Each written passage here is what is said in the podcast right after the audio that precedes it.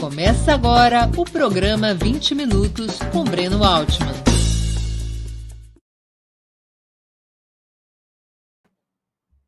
Bom dia. Hoje é 19 de março de 2021. Está começando mais uma edição do programa 20 Minutos. A convidada é Heloísa Vilela, jornalista e correspondente estrangeira nos Estados Unidos há mais de 30 anos, trabalhando para algumas das mais relevantes empresas brasileiras de comunicação. Atualmente, entre outras atividades, cobre o país para a CNN Brasil. Perguntas à nossa convidada poderão ser feitas através do YouTube ou do Facebook, bastando escrevê-las na área de bate-papo dessas duas plataformas. Desde já agradeço aos que participarem, especialmente os que o fizerem contribuindo com o Super Chat ou se tornando membros pagantes do canal de Ópera Mundi no YouTube. Bom dia, Heloísa, e muito obrigado por aceitar o nosso convite. Bom dia, Breno. Quanto tempo, né? Tudo bem? Tudo bem, aqui trancado de quarentena. Heloísa, eu vou começar pelo drama que envolve o planeta, não tem outro jeito. Próximo a 20% da população vacinada. O pior da pandemia nos Estados Unidos já passou? Acho que não dá para dizer isso ainda não, Breno. É, acho que está começando a parecer que vai passar. Eu diria assim. É, aqui em Nova York, por exemplo, onde a vacinação está andando bem rápido nas duas últimas semanas, porque a cidade tem aí uns três centros de vacinação 24 horas por dia, de segunda a segunda. Já tem mais de 20% da população vacinada, mas ainda, é, se você andar pela cidade, você vai ver tudo fechado, é, vários restaurantes eu acho que não voltam mais, mas os que estão funcionando têm assim, tipo, 40% da capacidade, umas mesas fora, apesar do frio, um pouco de gente dentro. O clima da cidade é muito esquisito ainda. E outra coisa que é muito preocupante é que várias cidades e alguns estados se recusam a, nesse período de começo de vacinação, manter as medidas de contenção. Então, por exemplo, outro dia eu vi um vídeo assustador, aliás, dois, na, no Texas, restaurantes lotados, todo mundo sem máscara, sem nenhuma divisória, sem nenhum tipo de proteção, e eles comemorando a liberdade. E na Flórida, o, o, Spring Break, essas são essas férias curtas, né, de, de pré-primavera que as universidades têm os, e, a, e, as escolas têm, e um monte de gente de férias na Flórida, na praia, todo mundo junto, uma beleza. Então, isso é muito preocupante. As autoridades de saúde aqui vivem falando que não é hora de baixar a guarda, que é preciso aumentar a vacinação muito ainda para poder baixar a guarda. E há mais de sete dias que o país não consegue baixar o número de mortos diários. Né? Vinha num ritmo decrescente e estacionou, estacionou num patamar muito alto ainda. Então, acho que ainda não dá para falar isso, não, Breno. A previsão é que a vacinação completa se conclua quando? Bom, é, o Biden tinha o primeiro, a primeira meta de, dele eram 100 milhões de pessoas vacinadas nos 100 primeiros dias de governo. Ele já está quase lá, ele vai bater essa meta aparentemente hoje, já dos 100 milhões. De doses ou de pessoas? Pessoas, 100 milhões de pessoas vacinadas hum. nos 100 primeiros dias de governo. Ele vai chegar nessa meta hoje ainda. Então, bem antes, mas foi uma meta super baixa que ele fez para chegar lá e, enfim, coisa de política. Mas é, os Estados Unidos estão vacinando 2 milhões e 500 mil americanos todo dia. Ontem foram 2 milhões e 700.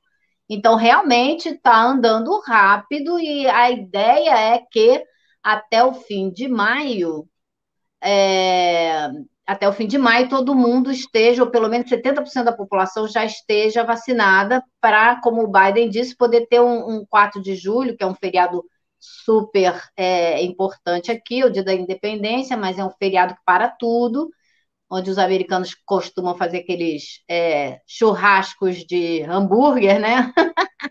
Tradicionais, mas é, ele quer que o 4 de julho já, já seja mais ou menos normal, que as pessoas possam, pelo menos, reunir os parentes mais próximos. Então, a meta é que se tenha um volume de vacinação já quase de, de, de imunidade de rebanho até o final de maio. E pelo volume de vacinas que ele já tem à disposição, é parece que vai chegar lá, porque o Biden não só tem as vacinas que já tinham sido contratadas, como ele também conseguiu fechar um acordo da Merck para a Merck produzir as vacinas da Johnson Johnson, né? Pegar que é uma coisa que não dá para entender, eu não consigo entender por que, que essas vacinas não estão sendo feitas no mundo inteiro, por que, que não existem acordo com os laboratórios para você ter fábricas de vacina produzindo essas vacinas, especialmente a da Johnson Johnson, que é a vacina de dose única, que não exige temperatura super fria. Por que, que você não tem uma fábrica no Quênia, outra em Moçambique, outra em Angola, outra em Bruxelas? Entendeu? Não tem, não tem sentido isso. Não tem sentido nenhum a não ser o problema eterno do lucro do capitalismo sendo o primeiro objetivo e não o fim da pandemia mundial. Não tem como explicar essa porra. Desculpa. é, não, é muito, Biden... sabe, é muito irritante, claro. muito frustrante você ver que o mundo, diante de uma pandemia, não consegue dar um resu... uma resposta diferente dessa, entendeu? Claro. É, Heloísa, o Biden manteve uma decisão de segurar os estoques de vacina nos Estados Unidos até que se complete toda a vacinação do país. Quer dizer, há uma informação que circula de que os Estados Unidos, inclusive, teria mais vacinas do que as necessárias para cumprir o seu cronograma, e mesmo assim eh, não estaria liberando esse excedente de vacinas para outros países. Essa informação confere? Confere, os Estados Unidos têm, até onde a gente sabe, pelo menos 10 milhões de doses de vacinas da AstraZeneca, uma vacina que ainda não foi aprovada pelo FDA aqui, ou seja, eles nem podem usar.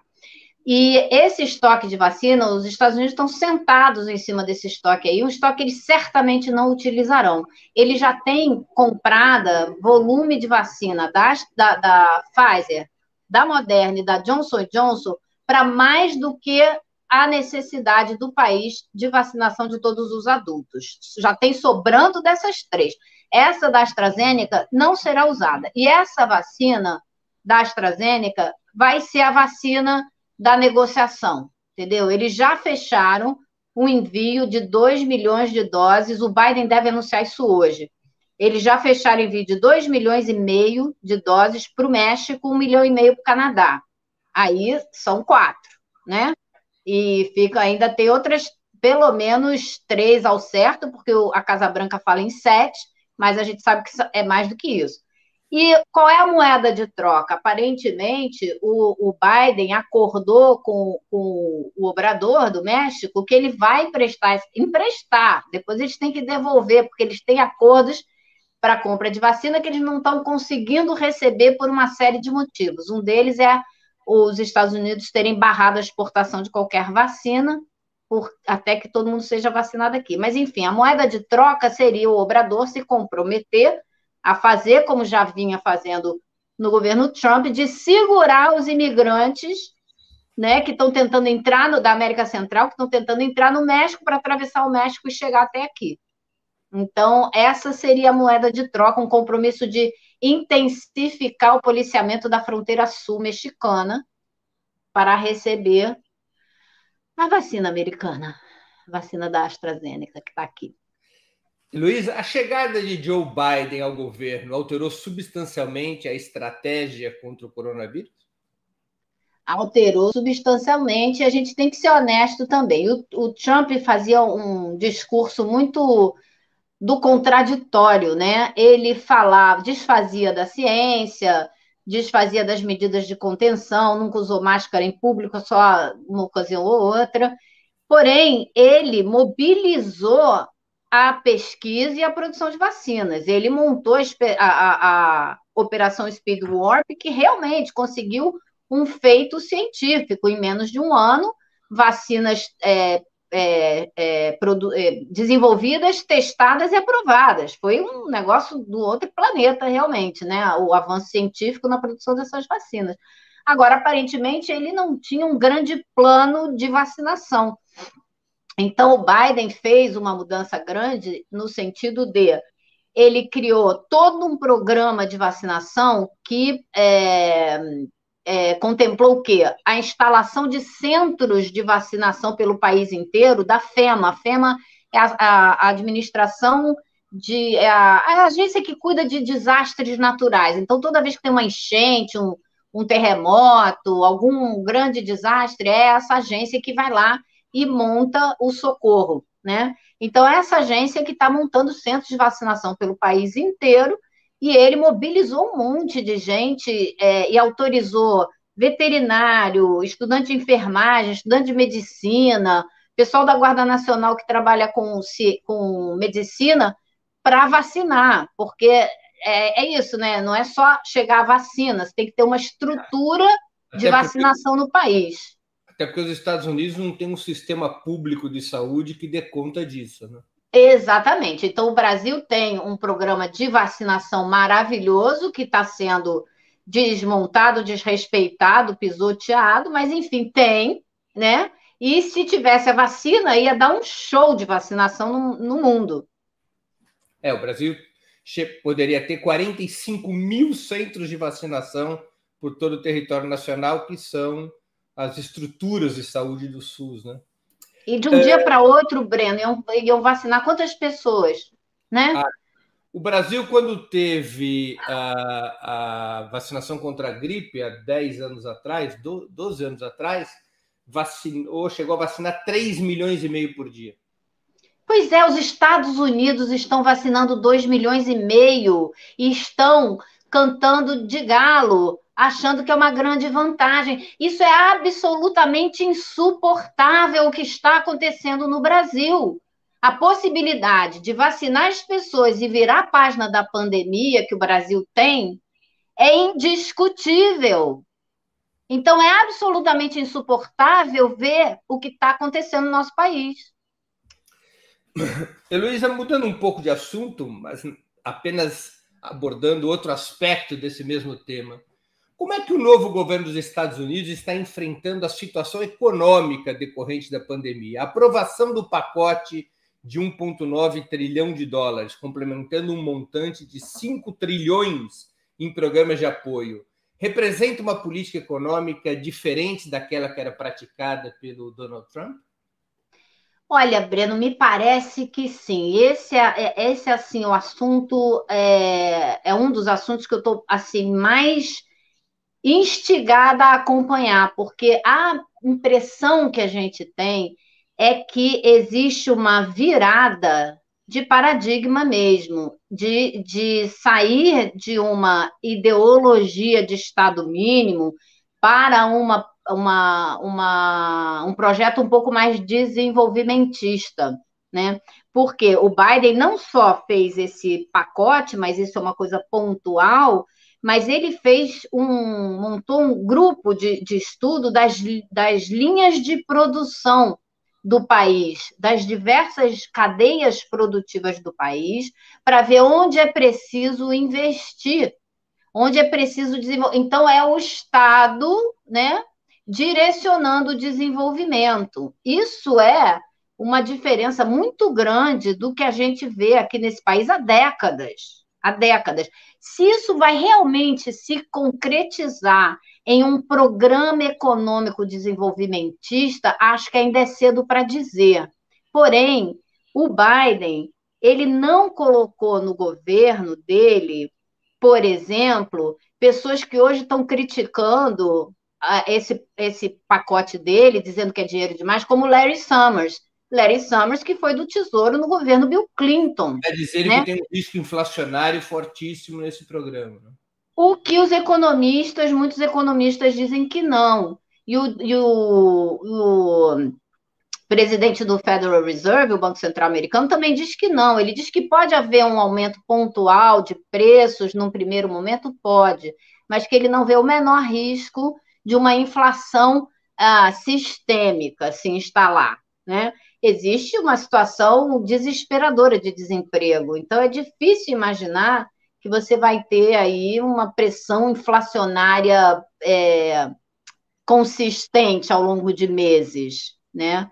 Então, vamos ver quem está certo, mas eu acho que ele não ter, o Biden não ter trazido para o governo essas pessoas do projeto econômico do, do Clinton, né, que foi um projeto econômico desastroso, neoliberal até o toco, que acabou com as medidas que ainda existiam de separação de banco comercial de banco de investimento, que foi o, a festa do mercado financeiro, começou ali a, a se agudizar e deu na crise de 2008, 2009, ele não trouxe essas pessoas para o governo.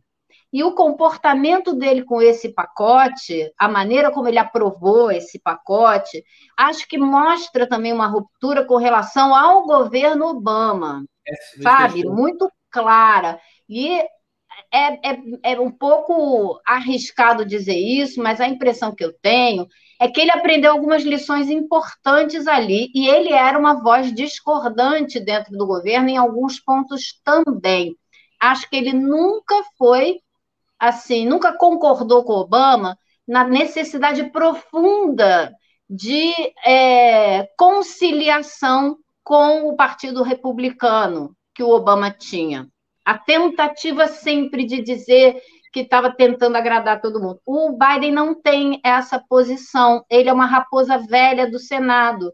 Ele sabe que não dá para conciliar com os republicanos muitas vezes, apesar de ele ser um cara que tem muitos pontos é, comuns com os republicanos, e a gente pode falar disso daqui a pouco, na área externa especialmente.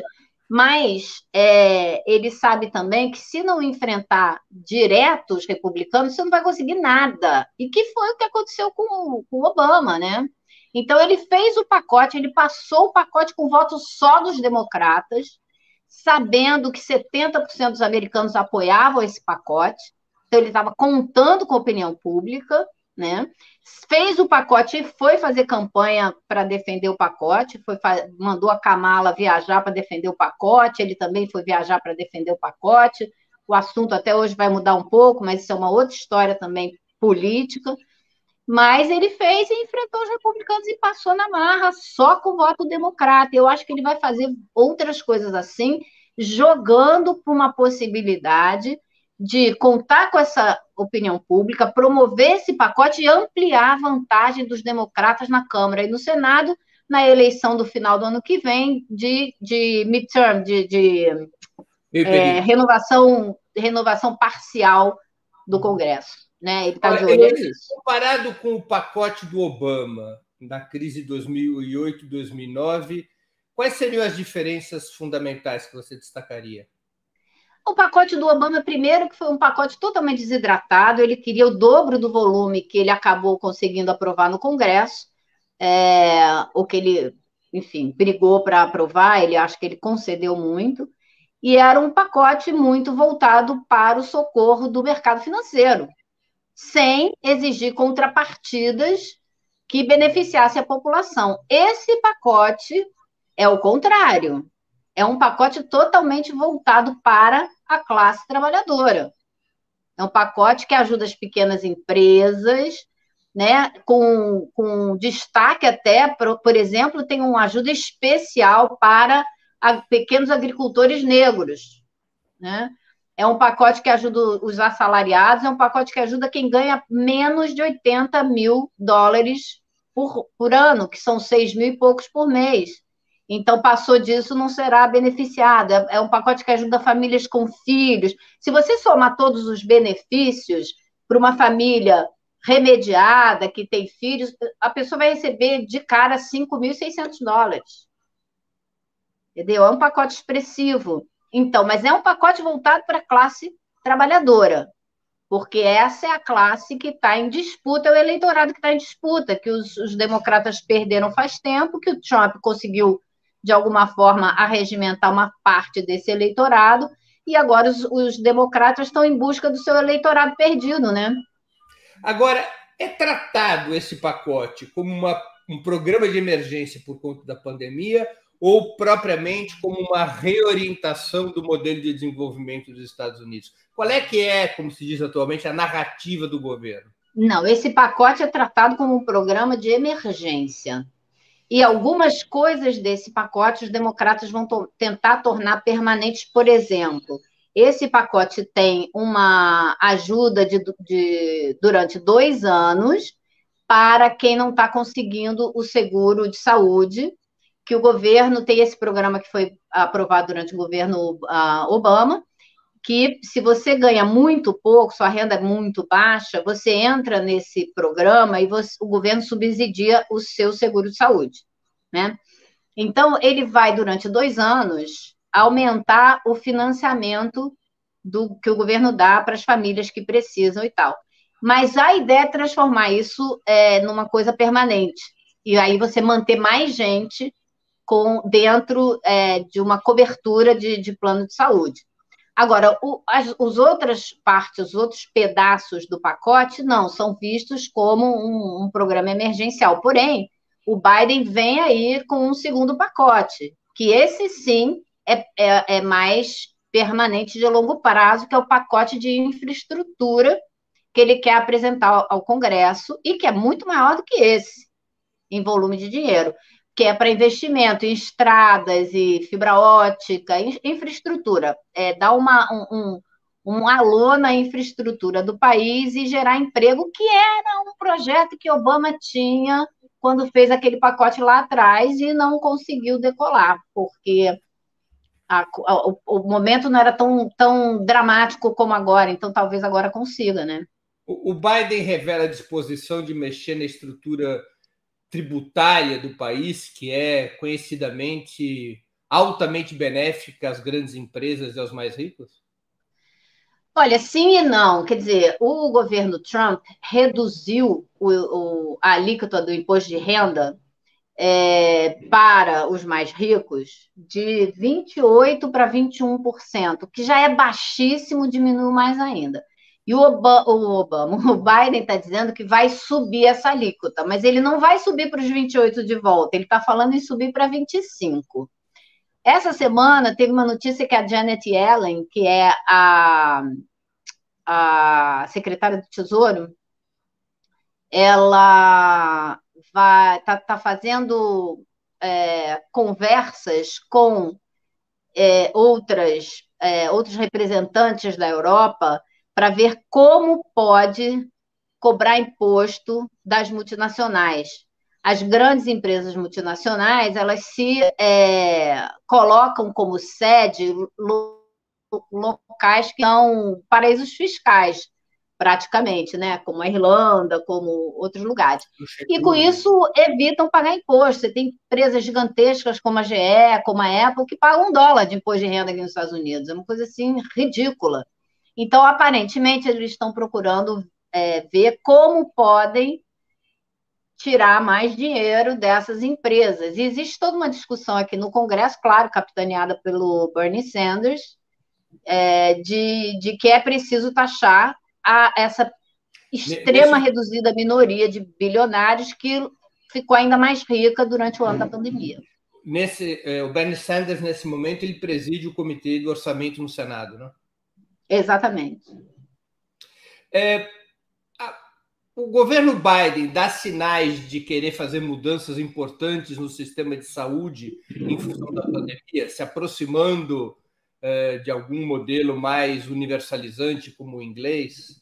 Infelizmente, não, viu? Porque essa era a, essa é a grande reivindicação da, dos democratas mais progressistas e do, do, do Sanders, que não é democrata, né? ele é um independente, mas ele é o cara que é, lidera toda essa bancada no Congresso mais progressista, e é uma reivindicação já antiga de, de ter um programa de saúde para todos, que é uma, uma aberração né, do sistema americano. Ele, se comparar com qualquer país da Europa, é, é, é uma, uma vergonha, né, um vexame.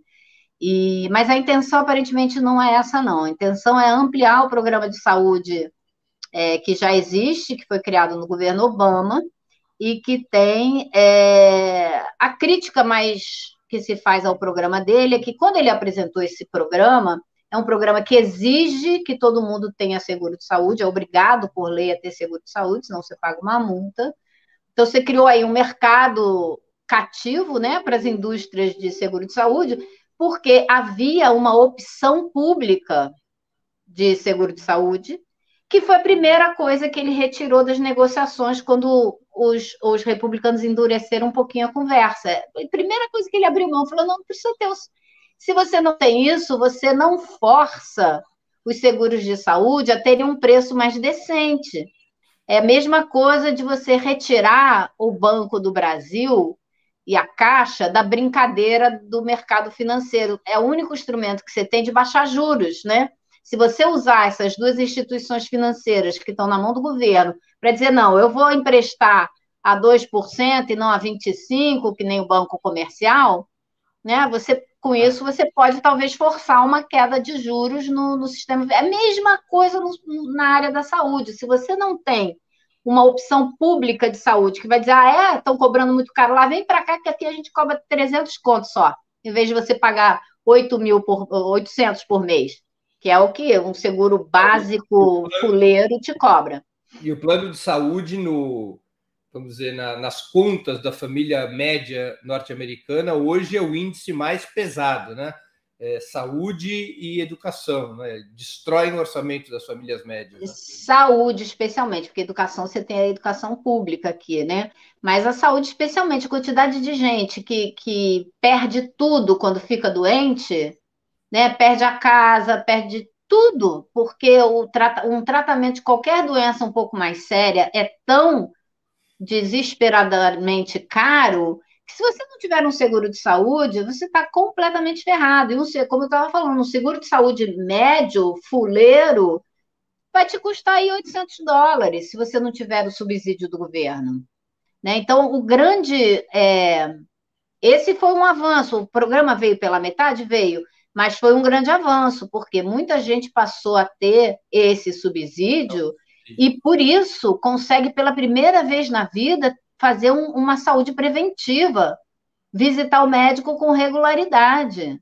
Isso foi um avanço tão grande que nos estados em que, porque alguns outra coisa que o Obama fez foi dizer não, então os estados que não quiserem participar não precisam participar. Então os estados, principalmente do sul do país, não têm o Obamacare.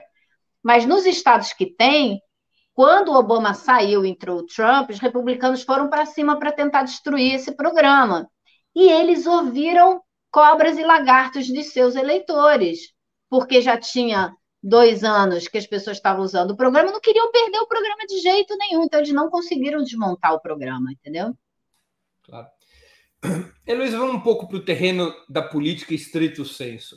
A esquerda do Partido Democrata, chamados socialistas democráticos, liderados por um independente como Bernie Sanders, eles estão satisfeitos com o governo Biden? Não, que satisfeitos nada. Imagina, a primeira coisa que, que, que dançou do pacote foi o aumento do salário mínimo. Era promessa de campanha fazer um aumento da, do salário mínimo para 15 dólares a hora. Hoje está em 7,5. Era quase dobrar o salário mínimo, né? É, um pouquinho menos do que dobrar foi a primeira coisa que dançou do pacote com a desculpa de que é, existe uma figura no Senado é, que não é eleita e que analisa os projetos de lei e que diz se eles estão de acordo com as normas ou não estão. E esse aumento do salário mínimo, essa pessoa considerou que não estariam dentro das normas para aprovação por maioria simples porque implicaria gastos do governo, então teria que ser aprovado por é, é, dois terços, né, do Senado. E aí, então, eles tiraram essa proposta para passar o resto do pacote. E é claro que os, os democratas, se quisessem, poderiam ter forçado essa votação de qualquer maneira. Acontece que eles não teriam maioria dentro do seu conjunto. Haveria pelo menos um senador declaradamente votaria contra, porque diz que seria um peso muito grande para o seu estado, um, senador da Virgínia do Oeste, que é um estado razoavelmente conservador, né? Então, foi a primeira coisa que saiu do pacote. Eles ficaram furiosos, furiosos, e estão vendo que vai ser muito difícil aprovar esse aumento do salário mínimo como eles estavam querendo. Outra coisa complicadíssima vai ser a questão da imigração, né?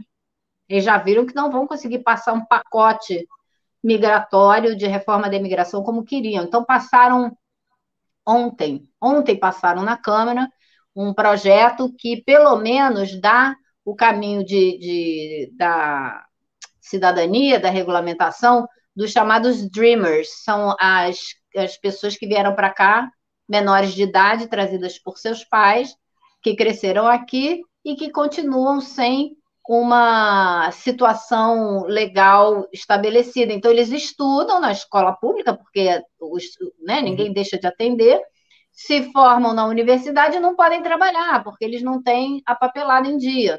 Então, esses aí, o, o Obama criou uma isenção para eles, mas que é temporária, e que agora ia vencer. Então, é, houve essa medida na Câmara ontem que aprovou dar uma, um caminho para a cidadania para esse pessoal. Mas isso aí são o quê? Uns, talvez uns 4 milhões dentro dos 11 ou 12 de imigrantes não documentados que existem no país e que precisam de uma solução, né? E, pelo visto, não vai haver um pacote de, compreensivo, né, com, com todas as medidas necessárias para mudar lei, as leis migratórias, e eles vão começar a mudar por pedacinho, pedacinho. Essa imagem que você está mostrando é um. Bom, o muro ele parou a construção, mas essa imagem que você está mostrando agora é outro nó. Os, os progressistas estão muito revoltados de ver que nessa área aí da. Para deportação, né? Isso, então. Eles souberam, agora estão vendo que tem mais de 4 mil crianças que estão sob a custódia da Polícia da Fronteira. Por lei, essas crianças só poderiam ficar sob custódia dessa polícia por três dias no máximo, e aí tem que ser e, levadas para abrigos e para cair dentro do sistema e de, de julgamento de asilo, se vão para famílias, se tem família aqui para serem entregues para as famílias aqui, tem que dar um destino aí no, no, no futuro dessas crianças. E elas estão ali, continuam sob custódia da Polícia da Fronteira, dizem que é porque os abrigos estão lotados e não podem botar mais criança, porque afinal de contas a Covid e aí então o Biden disse que vai construir, está construindo outros, aí mobilizou a FEMA de novo, a FEMA está se, se, esticando para tudo quanto é lado, né? Mobilizou a FEMA de novo para construir abrigo temporário para essas crianças, e é um nó na vida do, do Biden, porque aumentou muito o número de menores de idade chegando na fronteira. Então, é claro, é um assunto que os republicanos já pegaram, que vão martelar, porque vão vão dizer que o Biden tornou a fronteira insegura, que a eleição dele incentivou a vinda de mais imigrantes. Então, vai ser um contencioso sério. Eles vão tentar é, é, tirar o foco da discussão econômica, da vacinação, do, dos avanços que a, a, população vai sentir com esse pacote, porque vai sentir mesmo, e com a vacinação também, e focar nesse assunto da fronteira, eles sabem que tem um eleitorado cativo que, que, se, que se mobiliza com esse assunto aí. Então, eles já foram, já fizeram uma presepada lá na fronteira essa semana, foram lá, fizeram discurso e tal. Será o tema que eles vão tentar trazer para o foco para minar aí a popularidade do Biden, que está super bem com esse pacote. Agora, o Biden excluiu do governo os democratas mais próximos do neoliberalismo da era Clinton, mas tampouco incluiu setores dos socialistas democráticos, não é? Exatamente, não, não ele fez um ele outro dia fez um discurso, não sei se foi no dia do pacote, e que ele falou é, nominalmente do Bernie Sanders, meu colega, como quem diz, me influenciou aqui na elaboração desse projeto tal, fez uma cena ali, um agrado e tal. Mas eles não fazem parte do governo, mas também não esperavam fazer, Breno. Eles não esperavam fazer parte do governo. Não é. Isso é muito diferente do, do, do Brasil nesse sentido, né? Ah, no Brasil, os partidos que se comprometem a apoiar um, um, candidato de um outro partido já é sabido que vai haver uma divisão de cargos na, no, no, no ministério, né, no serviço público. Aqui isso não acontece dessa maneira, não. Não, não existe essa, essa distribuição de cargos em troca de. Talvez são só dois partidos, né? Tudo bem diferente. Claro. É, vamos, vamos abordar um pouco agora a direita, depois de termos abordado a esquerda. é, a, a ultradireita, liderada por Trump, que ainda controla o Partido Republicano, ela, tá, ela está perdendo espaço ou mantém vitalidade político-social para o ex-presidente tentar repetir Cleveland, que foi o único presidente que voltou ao governo depois de ter sido derrotado numa eleição presidencial? Olha, é, dentro do Congresso, eles continuam bastante é, ativos, aferrados às suas causas primeiras, né? Não, não arredaram pé, não. A gente vai ver se eles continuam com a força toda que, que tinham, ou, ou medir até onde está tá a força deles com as eleições do, do fim do ano que vem. O Trump já foi fazer campanha para aquela porta-voz dele, que é filha do Huckabee, que também foi candidato a presidente no passado. É, ela foi uma porta-voz assim que muito marcante na defesa incondicional das posturas do Trump e acusada de ter mentido várias vezes ali no pódio da, da, das coletivas da Casa Branca. E ela agora é candidata, ela será candidata em Arkansas, se não me engano. E o Trump já foi lá fazer campanha junto com ela. Então, ele vai fazer campanha para os candidatos que ah, esposam a, a, não sei nem se você pode dizer a ideologia dele, é, o, o ideário dele, é, ele vai fazer campanha para esse pessoal, ele vai tentar de tudo para fortalecer essa turma dentro do Partido Republicano e dentro do Congresso. Então, ele é uma força com a qual os republicanos têm que se é, tem que se, se ver, tem que se tem, terão que enfrentar né, de, é, apesar dele não estar tá no poder, ele, ele vai fazer campanha e ele vai tentar mostrar que ele é o cara que ainda domina e lidera a maior parte do eleitorado republicano. Então, ele é uma força que não se despreza.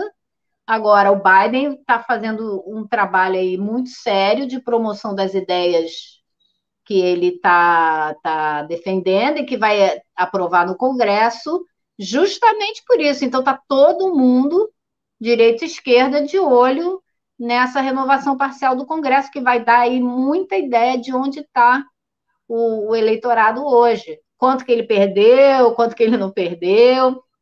Eu imagino que ele vai perder uma, uma porção desse eleitorado aí, com o aumento da vacinação e, e esse pacote de ajuda do Biden, que vai fazer muita diferença na vida das pessoas de cara, assim, rapidamente.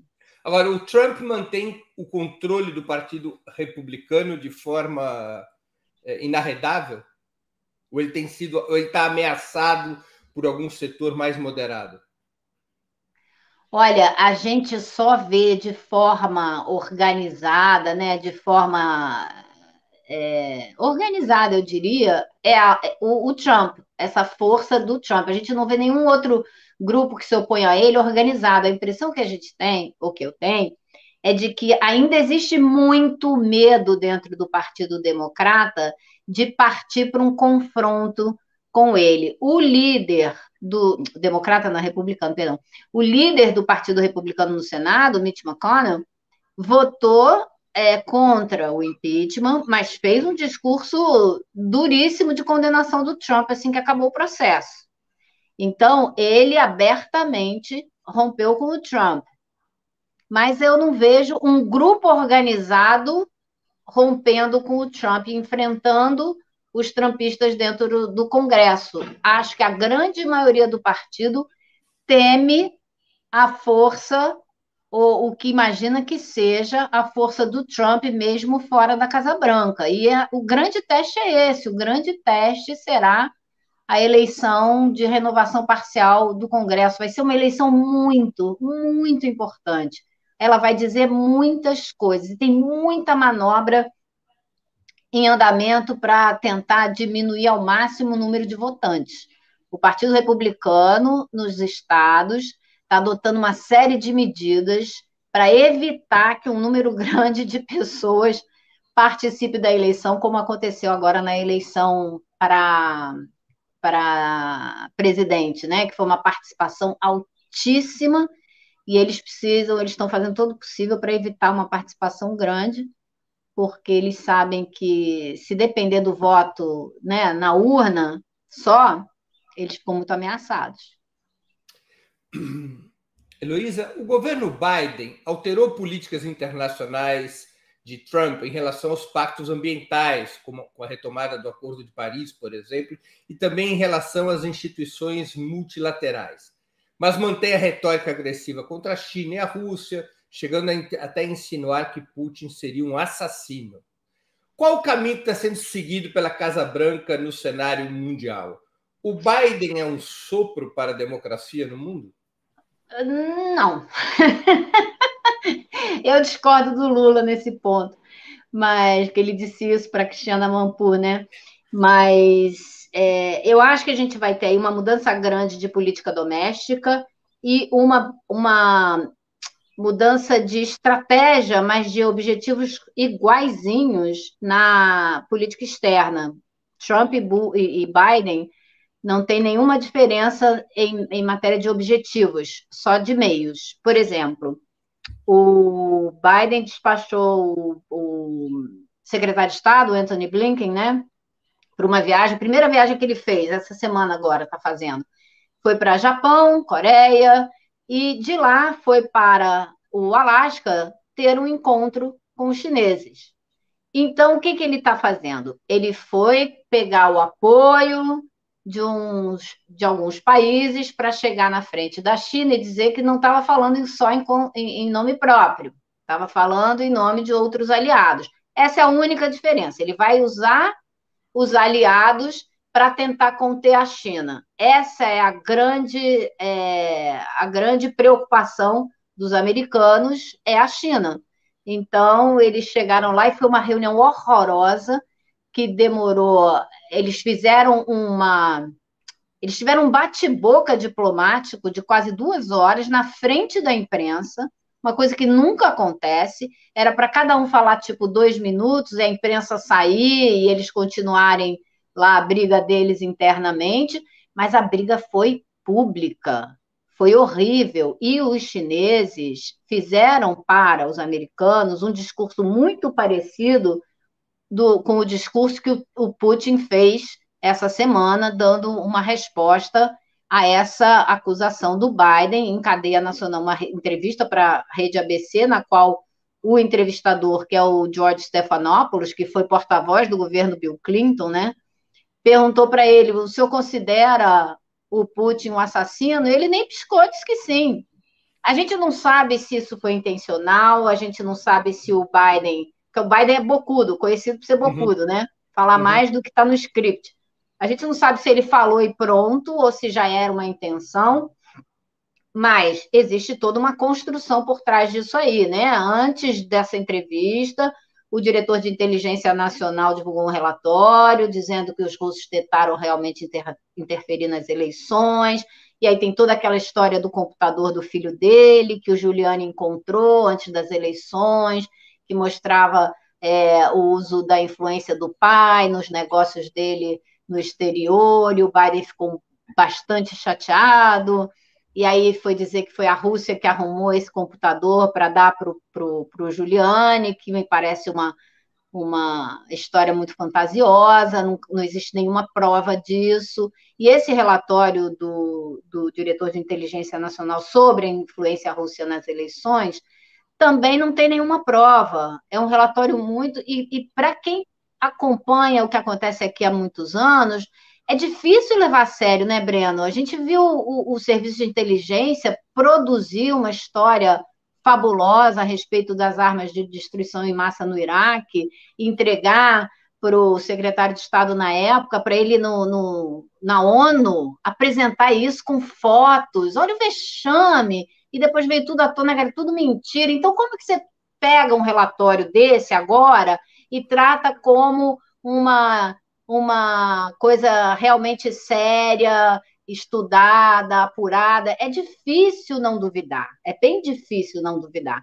Isso tudo foi usado para criar esse caldo anti, anti-Rússia que estourou agora. E a Rússia, então, que eu estava dizendo e me perdi, é que o Putin defendeu para o Biden de uma maneira muito é, inteligente, né? Ele disse que as pessoas costumam falar das outras o que elas realmente são, se projetam nos outros e dizem o que elas são, né? E aí citou o extermínio dos indígenas americanos, citou o racismo, né, a história racial dos Estados Unidos, e por isso tem. E aí ele falando aquele monte de coisa em russo e fala Black Lives Matter. e, é. e os chineses fizeram algo parecido, né? Dizendo para os americanos que eles não têm estatura moral para criticar ninguém e que não falarão dessa maneira condescendente com a China mais. Que terão que tratar a China de outra maneira. Foi um negócio muito forte. Tipo assim, chega de vocês virem ditar regra para gente. Agora vocês vão ter que lidar com a gente, vocês vão ter que aceitar a gente. E não tem, realmente, na, se você olhar para a economia mundial, como que eles vão simplesmente isolar a China? Eles não conseguem nem construir os caças F-35, eles não conseguem construir mísseis e drones, porque tudo eles dependem do, desses minerais de terras raras, que a China é a maior produtora, né? Então, não é assim, né? E o discurso do Biden com relação à China, você vê que ele entrou no, no, na Casa Branca, ele tomou posse, ele imediatamente começou a fazer um monte de decreto para desfazer um monte de medidas do Trump.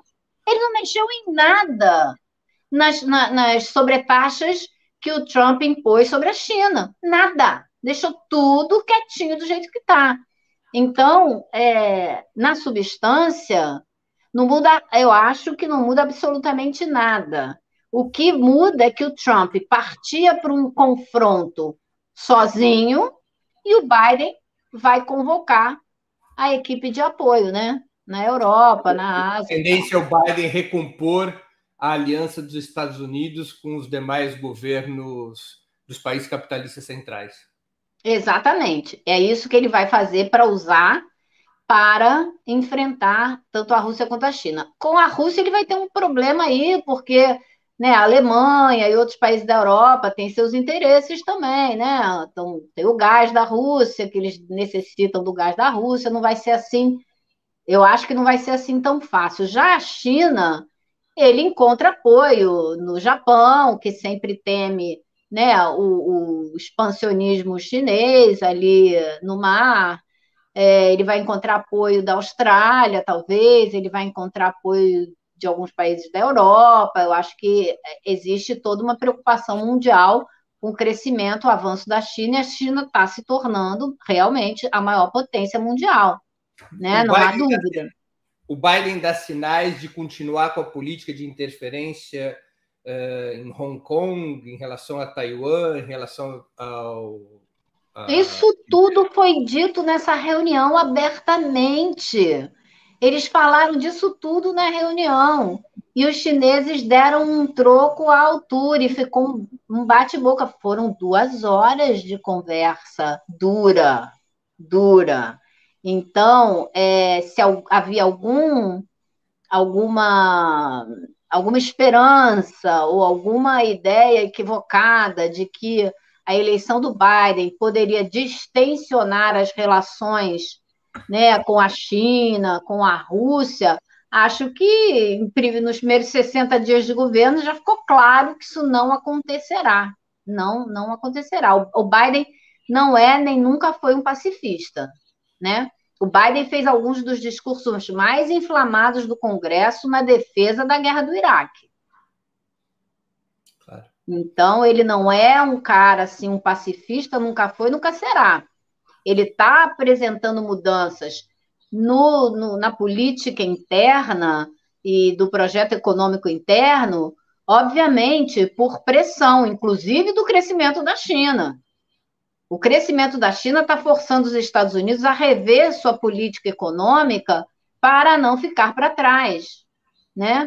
Além, claro, da pressão interna, de todos os, os movimentos, aquela é, movimentação toda na rua que houve no, no verão passado, que começou com a morte do George Floyd, mas ganhou um vulto é, muito maior, né? E, e a embarcou aí várias é, reivindicações. Então, toda e a situação de penúria em que se encontra a classe média, enfim, isso tudo está pressionando o Biden.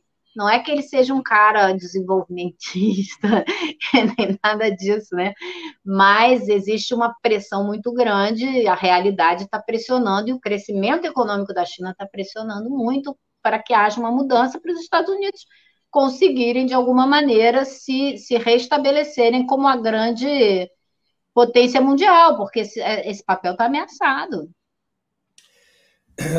Heloísa, a América Latina pode ter alguma esperança que o governo Biden alivie as sanções e o bloqueio contra a Venezuela e Cuba? Ou que abdique de interferir nos assuntos internos dos países da região, alimentando o golpismo toda vez que governos progressistas são eleitos?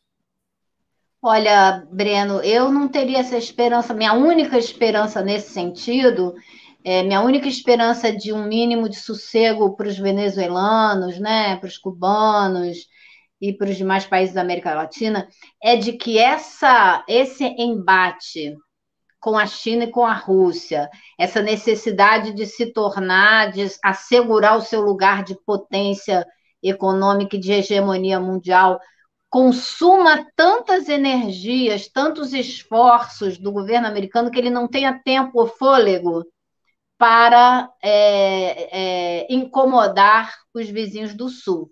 Essa seria a minha única esperança, porque fora isso, acho que é, é preocupante.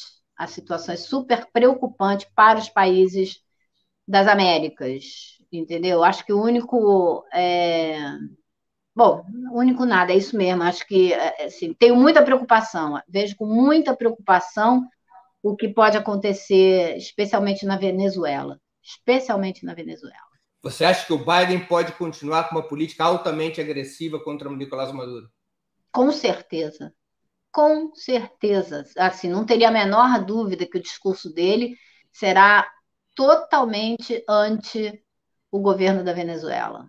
Totalmente. E ele só não fará mais se não tiver tempo, se não tiver fôlego, se tiver muito consumido por outros problemas, porque aí a Venezuela passa a ser um problema menor. Você, você tem que, acho que a gente tem que levar em consideração também que existe já um movimento concreto grande, é, inclusive das indústrias automobilísticas, de se distanciar cada vez mais dos combustíveis fósseis, né? Eles estão se virando para os, os automóveis é, elétricos. Né? A Volkswagen fez um anúncio, a, a GM fez um anúncio importante também. Então, essa virada pode aliviar a situação da Venezuela na medida que o interesse do, no petróleo da Venezuela diminua, entendeu? Mas, fora isso, só mesmo a China e a Rússia podem salvar a Venezuela, eu acho. Nós temos aqui algumas perguntas de espectadores, Heloísa. É, a primeira delas é do Cadu Lacerda, que está contribuindo com o Superchat. Eu agradeço, Cadu. É, Heloísa, tenho a impressão que sobrou aos Estados Unidos o poderio militar e o dólar. Eles se enfraquecem em todas as outras áreas. É a defesa disso que está movendo os Estados Unidos atualmente? Há multilateralistas aí? Então, eu acho que a, a defesa do, do, que os Estados Unidos estão tentando fazer é a defesa da sua hegemonia no, no, no mundo.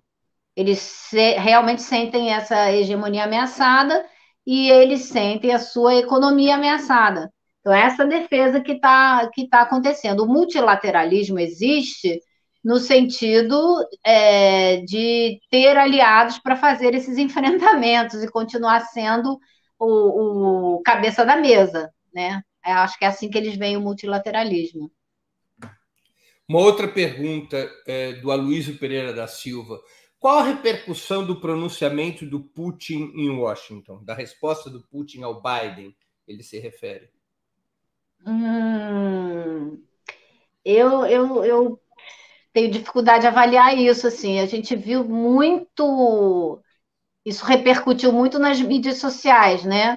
Mas eu ainda não vi uma resposta de Washington a isso. Acho que está cedo. O Biden está viajando, né? Ele está na Geórgia hoje.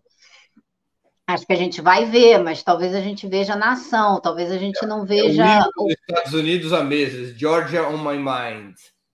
Georgia on my mind. Ele está na Georgia porque ele foi para a Georgia porque ele queria promover o pacote lá, porque a Georgia deu aos democratas dois senadores em janeiro. Foi uma eleição especial que tinha que acontecer lá por coisas da, do calendário da Georgia. E os dois senadores da Georgia foram eleitos foram, os, foram democratas. Então, foi isso que deu aos democratas o empate no Senado, que desempata com o voto de Minerva da vice-presidente. Então, ele foi à Georgia para promover o pacote e para mostrar a importância que foi a eleição desses dois senadores. E, como eu digo, de olho na eleição para a renovação parcial do Congresso no ano no final do ano que vem. Heloísa, qual é a política de Biden e do Departamento de Estado em relação ao governo Bolsonaro? Confrontação, domesticação ou ambos?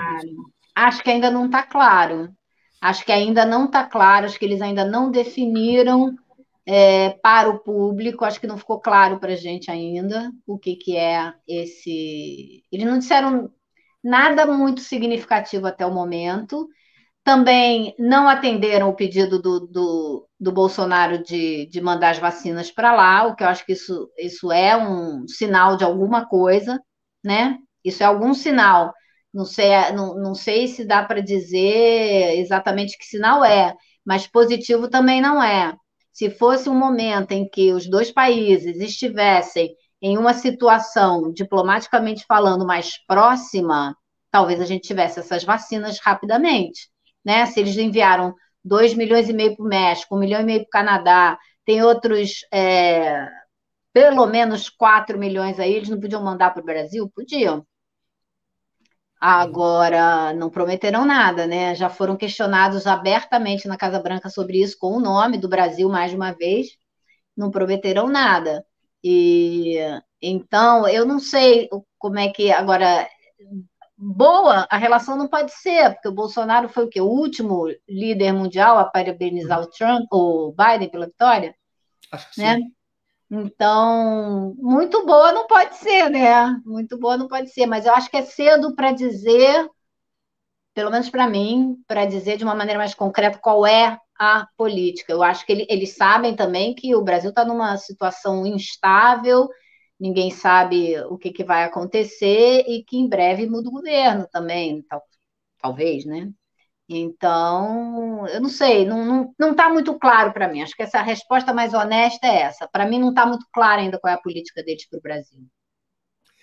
É, Heloísa, eu vou abusar um pouco dos teus poderes de cartomante agora. Peraí, deixa eu pegar a bola está. Onde você acha que a Casa Branca colocará suas fichas na disputa presidencial brasileira? Nossa, que pergunta. Bom, aí você tem que me dizer, você está considerando quem nessa disputa eleitoral? Vamos o primeiro e o segundo turno. Vamos supor que no primeiro turno nós tenhamos Bolsonaro, tenhamos uma candidatura da direita tradicional, da direita neoliberal, digamos Dória ou Luciano Huck, uma candidatura de centro-esquerda como a do Ciro Gomes e uma candidatura de esquerda como a do Lula? Ah, claro que é Dória. Ou, ou Huck, que seja. Mas eu acho que eles não vão, não vão fazer nada muito declarado assim, não. Eles vão esperar o segundo turno. Eles são muito cuidadosos, né? Eles não vão fazer que nem o, uns e outros fizeram aí, abraçando já um candidato antes da hora. Acho que não vão fazer isso. Bolsonaro ou Lula no segundo turno? a torcida da Casa Branca vai para Acho que não tem a menor dúvida que é Lula. Menor dúvida. Acho que não tem a menor dúvida que é Lula, não. Muito você bem. acha que tem? Agora eu vou te perguntar, você acha que tem? Ah, eu, sou o entrevistador, não sou entrevistado. você conhece isso aqui muito bem, você conhece política muito bem, você também deve ter uma coisa aí na sua bola de cristal. A minha bola de cristal está quebrada, meus cachorros quebraram. Heloísa, a gente está terminando essa entrevista fascinante. Por mim, ficava aqui horas, porque eu não conheço e não estou exagerando no elogio. Eu não conheço outro jornalista que entenda de Estados Unidos como você. É uma aula. Vou te fazer aqui perguntas de pandemia agora. O que, que você está lendo ou leu durante a pandemia e gostaria de sugerir aos nossos espectadores? Olha só, eu li, eu parei um tempão de ler, né, Breno? Eu passei um período muito difícil na pandemia, porque foi um período. E eu perdi cunhada, meu pai faleceu, depois eu mudei de emprego, foi um período muito tumultuado, então passei uns sete meses sem ler nada. Mas graças a Deus retomei meus grupos de leitura e estou lendo que nem uma louca novamente. Então eu li. Isso é um Hã? hábito muito norte-americano, grupo de leitura. Não, meu grupo de leitura é tudo no Brasil, Breno. é tudo no Brasil. Eu entro pela internet, o pessoal agora está todo mundo entrando pela internet, né? E até fiz um do livro que eu vou falar, eu li um livro maravilhoso, eu li o Torturado, que acho que todo ah. mundo devia ler. Maravilhoso. Eu vou o Itamar Vieira Júnior daqui a algumas semanas. Ah, eu entrevistei ele, foi muito legal. E eu li o Torturado, eu adorei o livro e eu tive uma, uma, uma experiência super legal, porque eu marquei uma conversa com a minha mãe, que tem 90 anos, com, e com minhas duas irmãs e a nora de uma das minhas irmãs. E sentamos para conversar sobre o livro. Todas nós lemos e sentamos para conversar sobre o livro. Foi genial. É, eu li, que mais que eu li de muito bom recentemente? Eu li Desumanização, do Walter Hugo Mãe, que é maravilhoso. Aliás, eu sou. Bom, Walter Hugo é para. Walter Hugo, Couto, onde Jaque, são alguns dos meus escritores assim favoritos. É, Desumanização é incrível, muito, muito bom o livro. E que mais que eu li que é muito bom? Eu estou lendo o livro do, do Krenak, que também é maravilhoso, maravilhoso. Ah, li recentemente uma matéria sensacional na revista Jacobin, que agora tem uma versão aí brasileira, Jacobina, falando sobre como é que a política americana conseguiu eliminar a discussão da luta de classes e por que que então o eleitorado pula do, do, do democrata para o republicano, sai do Obama e vai para o Trump e volta, ninguém entende, porque eles fazem de conta que não existe luta de classe, isso não está colocado na discussão política. É muito boa a reportagem, muito boa a, a análise. O que mais que eu li de bom, Breno Altman? Acho que essas foram as últimas. Água Lusa também, eu amo de paixão. Estou olhando a minha estante, que a minha estante agora fica do lado de lá, né? Uhum. Estou olhando a minha estante aqui. Então tem um mix aí de escritores. Tá ótimo. É... E série? Qual a série que você pela qual você mais se encantou nessa longuíssima pandemia? Eu vi pouquíssima TV, Breno, se você pode acreditar.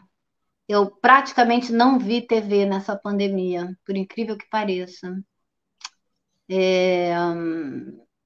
Deixa eu pensar em série, alguma série que eu vi que eu gostei.